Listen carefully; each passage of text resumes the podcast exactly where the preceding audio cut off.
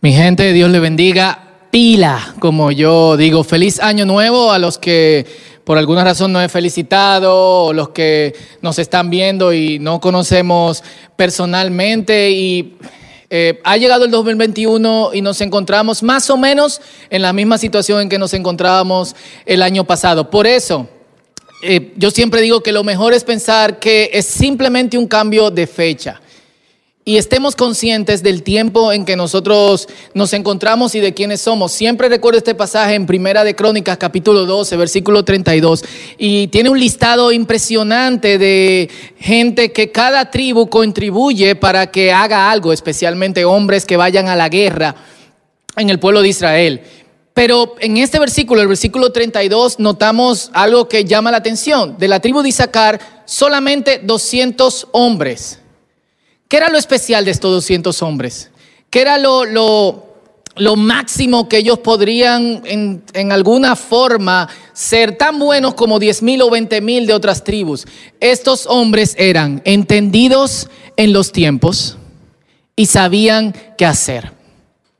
Nosotros, como gente de Dios, creo que una de las cosas que nos podamos disponer en este nuevo año, que no es un cambio de tiempo, sino un cambio de fecha, es, Señor, ayúdanos a saber cómo son los tiempos, de modo que sepamos qué hacer. Pero no solamente para nosotros, esta gente aprendió a saber qué hacer en toda la nación de Israel, que nosotros sepamos qué hacer en este mundo, de modo que podamos contribuir. Así que feliz año, lo mejor de lo mejor, y yo creo que algo que hemos aprendido en el 2020 es que Dios está con nosotros. En este tiempo esto sigue igual. Y para quienes predicamos constantemente, hay mensajes que son eh, difíciles de preparar. Yo diría que no por la dificultad del texto, sino por la fecha. Semana Santa, el viernes, viernes Santo, el domingo de resurrección, eh, Navidad, los cultos de Adviento, de hecho son un reto porque eh, son fechas que se repiten constantemente cada año. Fin de año el inicio de año, pues hay detalles de esas fechas que no puedes pasar por alto y uno no quiere volverse cliché o repetirse o decir eh, lo mismo, aunque no está mal decir lo mismo, sí es necesario. Así que le hice una pregunta al Señor que usualmente hago solamente cuando vamos a casar a alguien. Es, Señor, ¿qué quieres decirle a tu gente del círculo? ¿Qué mensaje? Podemos tener para nosotros en este, en este año, porque aunque yo doy el mensaje, también el mensaje es para mí. Dos cosas llegaron mientras oraba, que creamos más en Dios y que nuestra meta única sea hacer su voluntad. Y me gustaría abundar brevemente en ellas usando este versículo. Vamos a esto. Mateo capítulo 4, versículo 4, dice así, Jesús respondió, escrito está, no solo de pan, vamos, tú te lo sabes de memoria seguro, no solo de pan vivirá el hombre, sino de toda palabra que sale de la boca de Dios. Lo repito nuevamente, escrito está, no solo de pan vivirá el hombre, sino de toda palabra que salga de la boca de Dios. Tres palabras claves, solo, toda y vivirá. La mayoría de quienes nos ven pueden recordar el contexto de este pasaje. Jesús es llevado por el Espíritu al desierto para ser tentado. Una vaina loquísima porque de hecho es el Espíritu que lo lleva con un propósito específico. Tentación, eso es un tema de, de todo un mensaje y de toda una serie. Y después de 40 días de ayuno es tentado por el diablo como dicen algunos, que el Señor los reprenda. Cariñosamente, Pancuco, le dicen por ahí, por La Vega, Santiago y esos lugares. En este versículo en específico, Jesús cita Deuteronomio capítulo 8, versículo 3, en donde Moisés le recuerda a los israelitas, en el pasaje del capítulo 8, algunas de las cosas que pasaron y la razón por la que sucedieron, la razón detrás de estas cosas. Y hay bastante paralelos entre entre ambos pasajes. El primer paralelo es que Jesús es conducido a través eh, o es conducido al desierto para ser tentado, los israelitas tienen que pasar desde Egipto a Canaán a través del desierto que se encuentra en la península de Sinaí. Jesús tiene 40 días de ayuno en el desierto. Los israelitas pasan 40 años en el desierto. La primera tentación de los israelitas fue el hambre. La primera tentación de Jesús, de estas que Satanás le pone, tiene relación con el hambre. Y no quiero entrar en las amenidades del pasaje completo, sino adentrarme en el versículo per se. Lo primero, vivirá. ¿Qué es vivir? ¿Qué es dedicarse a la vida? Algunos llaman al trabajo ganarse la vida. En, en inglés dicen making a living, o haciendo la vida. Pero la vida hay que ganársela. Cuando tú naciste, tuviste que pagar algo. Mientras ibas creciendo, se iban acumulando puntos o, recursos que luego tendrías que devolverle a tus padres o a Dios. Y esto es un indicio, entre tantos, de que nosotros nos hemos convertido, que nosotros hemos convertido todos nuestros medios para vivir en nuestra vida. Lo repito, nosotros hemos convertido todos los medios para vivir en nuestra vida, cometiendo un error garrafal y poniendo todas nuestras expectativas en esas cosas, siendo una de ellas el pan, el alimento. Jesús lo combina con otra de nuestras mayores expectativas cuando habla sobre afanarse también en Mateo capítulo 6, pero eh, quiero tomar un versículo de Lucas capítulo 12, versículo 23, en, en el contexto de afanarse y estar ansioso. Jesús dice, la vida es mucho más que la comida, es decir, la vida es mucho más que el pan. Y el cuerpo es mucho más que el vestido. Cuando Jesús le dice a cada uno de sus discípulos, sígueme, y de hecho es interesante porque no le da un sermón de cuáles son las condiciones, algunas personas sí, pero a discípulos específicos que, mencionan, que se mencionan en las escrituras, no. No le dice qué van a hacer, no le dicen a qué se van a dedicar, simplemente eh, sígueme. Algunos le dicen voy a ser los pecadores de hombre. Está haciendo algo más que el llamado. Está quitando la atención de esta gente de lo que pensaban era ganarse la vida, que se había convertido en su vida. De hecho, si cuentas, pasamos más horas en el trabajo que con la familia, que en oración, que en pila de otras cosas que nos gustaría hacer. Y Jesús quita la atención de esta gente de lo que pensaban era ganarse la vida para ir tras la vida. Mateo deja de recaudar impuestos. Pedro y su hermano dejan de pescar. Juan y su hermano también. Simón el celote deja el sindicalismo y se dedica, de hecho, a seguir a Jesús. Juana, una mujer que era esposo de un funcionario político, deja la vida pública para dedicarse a ayudar a los discípulos y a Jesús con sus recursos. Y Jesús hace ese llamado, ese desenfoque de ganarse la vida o de lo que ellos eh, piensan es ganarse la vida para que vayan tras la vida. Juan capítulo 14, versículo 6, Jesús dice, yo soy, entre otras cosas, la vida. Y aclaro, no es que tengamos que dejar de trabajar. Hay gente que Dios lo llama específicamente a vivir siguiéndole. Es un asunto de enfoque, de conocer que vivir no es lo que hacemos. Vivir es permanencia en Cristo. Lo que hacemos no se pega a nuestro nombre, aunque a alguno le gusta eso, ingeniero, fulanito de tal, doctor tal, pastor tal. Esto se lo aclaraba a un grupo de gente. Yo no dejo que a mis hijos, por ejemplo, le digan eh, los hijos del pastor, porque a nadie lo llaman los hijos del doctor o los hijos del chinero o los hijos de eh, el comerciante. Es simplemente el hijo del nombre tal, porque tú no eres tu profesión y por lo menos eso nosotros lo, recordamos en cuestiones muy básicas.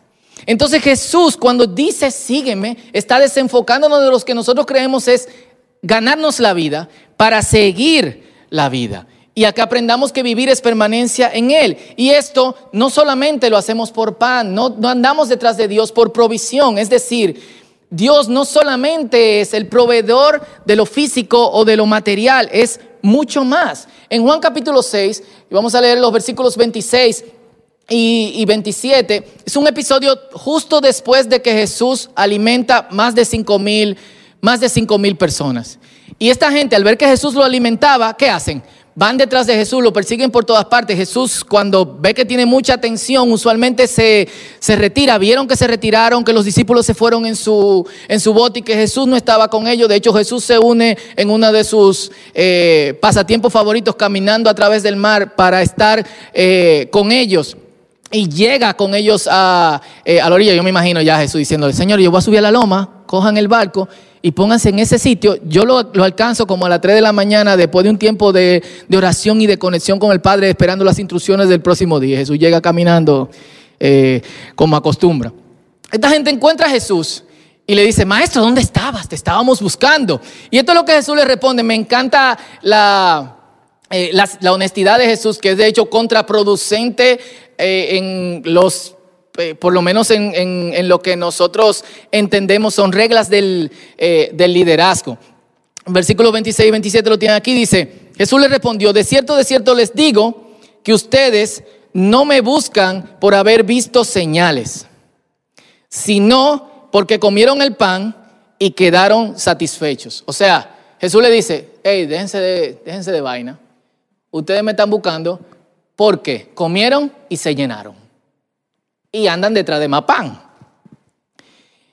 Y dice, trabajen, pero no por la comida que perece, sino por la comida que permanece para vida eterna, la cual el Hijo del Hombre les dará, porque a este señaló Dios el Padre. Es interesante el hecho de que la necesidad de esta gente y la angurria, la búsqueda de comida, no los hace ver el gran, milagro que Jesús dijo, que Jesús hizo. De, ellos no tuvieron que orar, de hecho no hay indicios de que la gente estaba eh, orando. Sí hay indicios de que tenían hambre, los discípulos lo vieron, probablemente algunos estaban lánguidos, gente se estaba eh, desmayando, los niños estaban gritando y Jesús seguía predicando cuando los discípulos dijeron, mande esta gente a su casa que tienen hambre, tú deberías de predicar un ching como menos tiempo, tú ves. Eh, y Jesús le dice, denle ustedes de comer. De unos cuantos panes y de unos cuantos pescados, alimentó a más de cinco mil personas. Pero ellos no están viendo eso. Ellos no están viendo el poder de Dios. Ellos están viendo lo que Dios proveyó. Y Jesús se lo aclara y le dice, Ustedes no vieron la señal, ustedes no se están dando cuenta. Ustedes lo único que quieren es lo que yo doy, pero no me quieren a mí. Y esto es un punto importante de, eh, de meditación, porque la gente, incluso los cristianos, viven como si el pan y todas las cosas y todas las otras cosas pudiesen sostenernos aparte de la voluntad de Dios. Y como si Dios no puede sostenernos si no tenemos pan. Y Dios puede hacer mucho más que eso. Entonces, vivir no es hacer la vida o ganarse la vida. Vivir es permanencia en Cristo. Y dos, hay dos palabras que me llaman mucho la atención que dije que la tomaran ahí en el principio. Solo y toda. No solo de pan no únicamente de pan. Es decir, ¿cómo pasa hambre? No es que el pan no es necesario. Aquí seguimos con el asunto de enfoque y dice, sino de toda. Y yo quiero que noten la diferencia entre, entre las palabras, solo un adverbio de cantidad, toda un adjetivo que puede ser usado como un adverbio también de, de cantidad. Y dice, no es solamente de eso, sino que todo puede ser llenado con la palabra del Señor. Y algo súper ápero de esto, y de hecho lo predicábamos en nuestra serie En espera del Hijo, en el principio era la palabra y la palabra era Dios y la palabra estaba con Dios. ¿Y quién es la palabra? Cristo. Él es la luz del mundo. Lo que te está diciendo es, y lo que le está respondiendo al mismo Satanás es, yo no necesito convertir las piedras en pan, yo no necesito hacer otro milagro para probarte que yo soy el Hijo de Dios. Yo soy también la palabra. Y esto es lo que alimenta al mundo y esta es la luz. Si sientes que falta algo en tu nutrición, quizás está en esta parte. Si sientes que a pesar de todo lo que tienes o de todo lo que te falta, a pesar de que quizás estás llegando, estás a punto de conseguir lo que necesitas, todavía siente que falta algo, entonces quizás lo que falta a tu nutrición interna, a tu nutrición espiritual, a tu nutrición, a la nutrición de todo tu ser es toda palabra, que es esencial para el sustento eterno. Lo digo, es esencial para el sustento eterno. Jesús dice, a un hombre no le vale ganarse el mundo si al final pierde su alma. Si me deja parafrasear un poco es, no importa cuánto nos llenemos o qué bien nos vistamos o cuánto viajemos, si estamos en hambruna eterna. Por eso, hermanos del círculo y quienes nos ven hoy y después, vamos a creerle a Dios. Si una persona vive en el Señor, Dios puede nutrir y sostener su vida en toda forma, incluso milagrosamente. Lo repito nuevamente, si una persona vive en el Señor, Dios puede nutrir y sostener su vida en toda forma, aún milagrosamente. Entonces, el que es indispensable a la vida en todos los aspectos es Dios. Por eso nuestro enfoque, aparte de creer en Dios, es vamos a hacer su voluntad. Y aquí hay algo que, me llama mucho la atención, especialmente en nuestros tiempos donde las prédicas motivacionales abundan tanto. Y usualmente en las prédicas motivacionales se dice, Dios es más grande que tus miedos, créele a Dios. Pero algo que se, que, que se pasa por alto es que Dios no es solamente más grande que tus miedos, Dios es más grande que tus seguridades. De hecho, tus seguridades son un disparate y pueden irse así y volver al estado miedo. Dios es más grande que tus miedos, Dios es más grande que tus seguridades, por eso creemos a Dios. No solamente eso, Dios, así nos dicen, Dios es más grande que tus fracasos. Dios no es solamente más grande que tus fracasos, Dios es más grande que tus éxitos. Y a alguna gente le pasa esto, va de fracaso en fracaso hasta que llega el recurso Dios. ¿Y qué busca? Lo que Dios da. Si se encontrasen con Jesús, Jesús le dijera, tú no andas detrás de mí por lo que yo soy, sino que tú andas detrás de mí por éxito. Bye. Enfócate en otra cosa. Y cuando y algunos cuando consiguen lo que necesitan o el medio para subsistir, ponen a Dios en pausa. Dios es más grande que tus éxitos. Pero Dios no es solamente más grande que tus problemas, como algunos te pueden decir. Dios es más grande que tus soluciones. De hecho, para muchos problemas, en vez de sentarnos a buscar soluciones, la mejor solución sería Dios. Y en vez de hacer nuestras soluciones solos, porque hay cosas que nosotros podemos hacer, deberíamos aliarnos con Dios en esas soluciones. Te lo repito y pon eso en tu mente hoy. Dios es más grande que tus miedos y que tus seguridades. Dios es más grande que tus fracasos y que tu éxito. Dios es más grande que tus problemas, pero también es más grande que tus soluciones. Cuando entendemos esto, el curso del mundo y sus cambios deja de ser nuestro enfoque. Lo repito, el curso del mundo y sus cambios y la cosa que pasa deja de ser nuestro enfoque. No me malinterpretes. Oramos por el mundo. Y de hecho, algo que nosotros tenemos que aprender en este tiempo es el poder de la intercesión. Lloramos por el sufrimiento de quienes han perdido a algo, algo o a alguien en esta época. Algunos quizás ni pueden contar la cantidad de, personas que han tenido que abrazar porque han perdido su trabajo, su negocio, sus recursos, o un hijo, o un padre, o un hermano, o un buen amigo. Clamamos a Dios constantemente por misericordia. Pero nuestras expectativas no están en hacer la vida, sino en guindarnos, y no lo dije mal, no quise decir guiarnos y me salió otra cosa, sino en guindarnos, colgarnos, amarrarnos de Dios, que es quien hace vivir. Y esta es nuestra esperanza. Quizá lo que nosotros podemos ver ahora es que toda la tierra está llena de problemas como las aguas cubren el mar.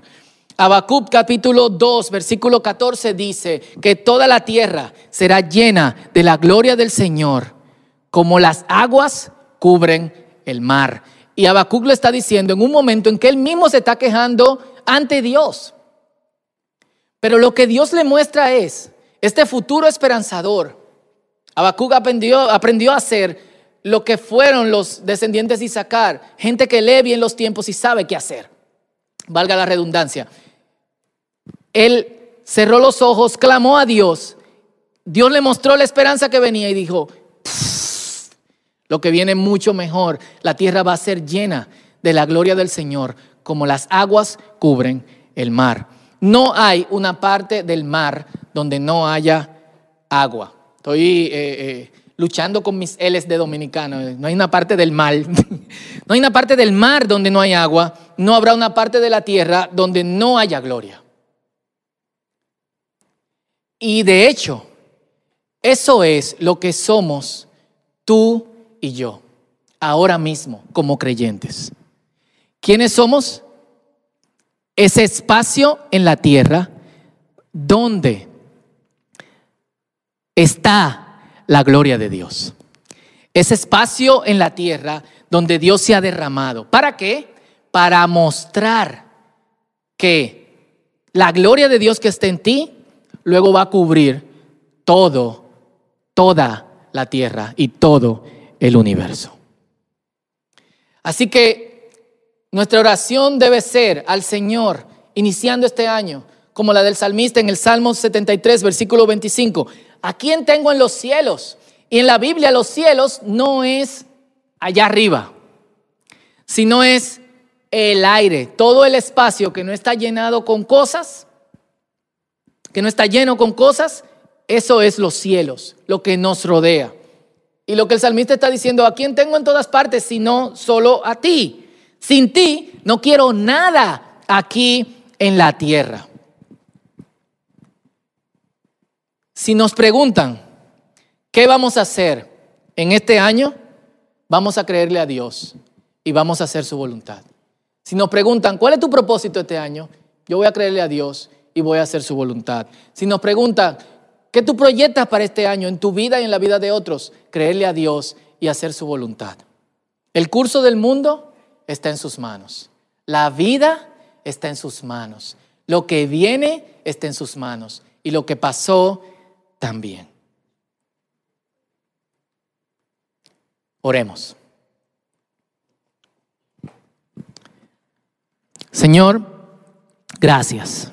Y donde estés, aquí los que estamos aquí, y quienes se encuentran en sus hogares en este momento, o en la playa, o en el río, donde sea que nos estén mirando,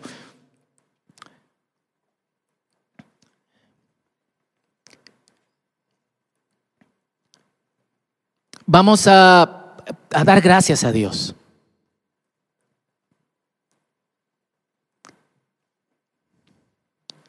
Vamos a reconocerlo como el único que puede darnos todos los recursos que necesitamos. Vamos a empezar a vernos como gente que no necesita, porque el Señor es nuestro pastor. Así que donde estás, tómate un tiempo, agradece. Quizás tus luchas no te están dejando ver a Dios. Piensa en esto. La tierra será llena de la gloria del Señor como las aguas cubren el mar. No hay un espacio en el mar que no tenga agua. No va a haber un espacio en la tierra que no tenga la gloria de Dios. No va a haber un espacio en el universo que no tenga la gloria de Dios. Este es tu tiempo con Dios.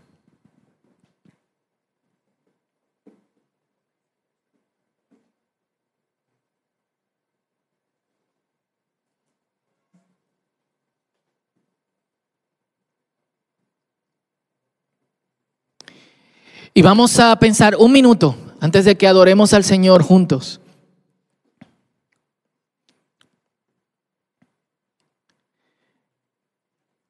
¿Qué obstáculos hay que no te dejan ver a Dios? Quizás estás muy enfocado en que Dios te provea. Quizás estás muy enfocado en que Dios te saque de esa dificultad. Quizás estás muy enfocado en que Dios resuelva ciertas cosas o te conecte con cierta gente o que te ayude a recuperar algo, pero no estás viendo a Dios, no estás viendo las señales ni al que provoca las señales.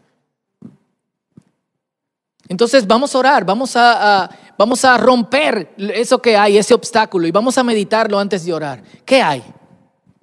No vamos a entrar a este, esta nueva fecha en estos tiempos tan locos sin creerle a Dios y sin que nosotros hagamos o tengamos como meta hacer su voluntad. ¿Cuántos me dicen amén? Amén. Dale, piénsalo antes que oremos juntos.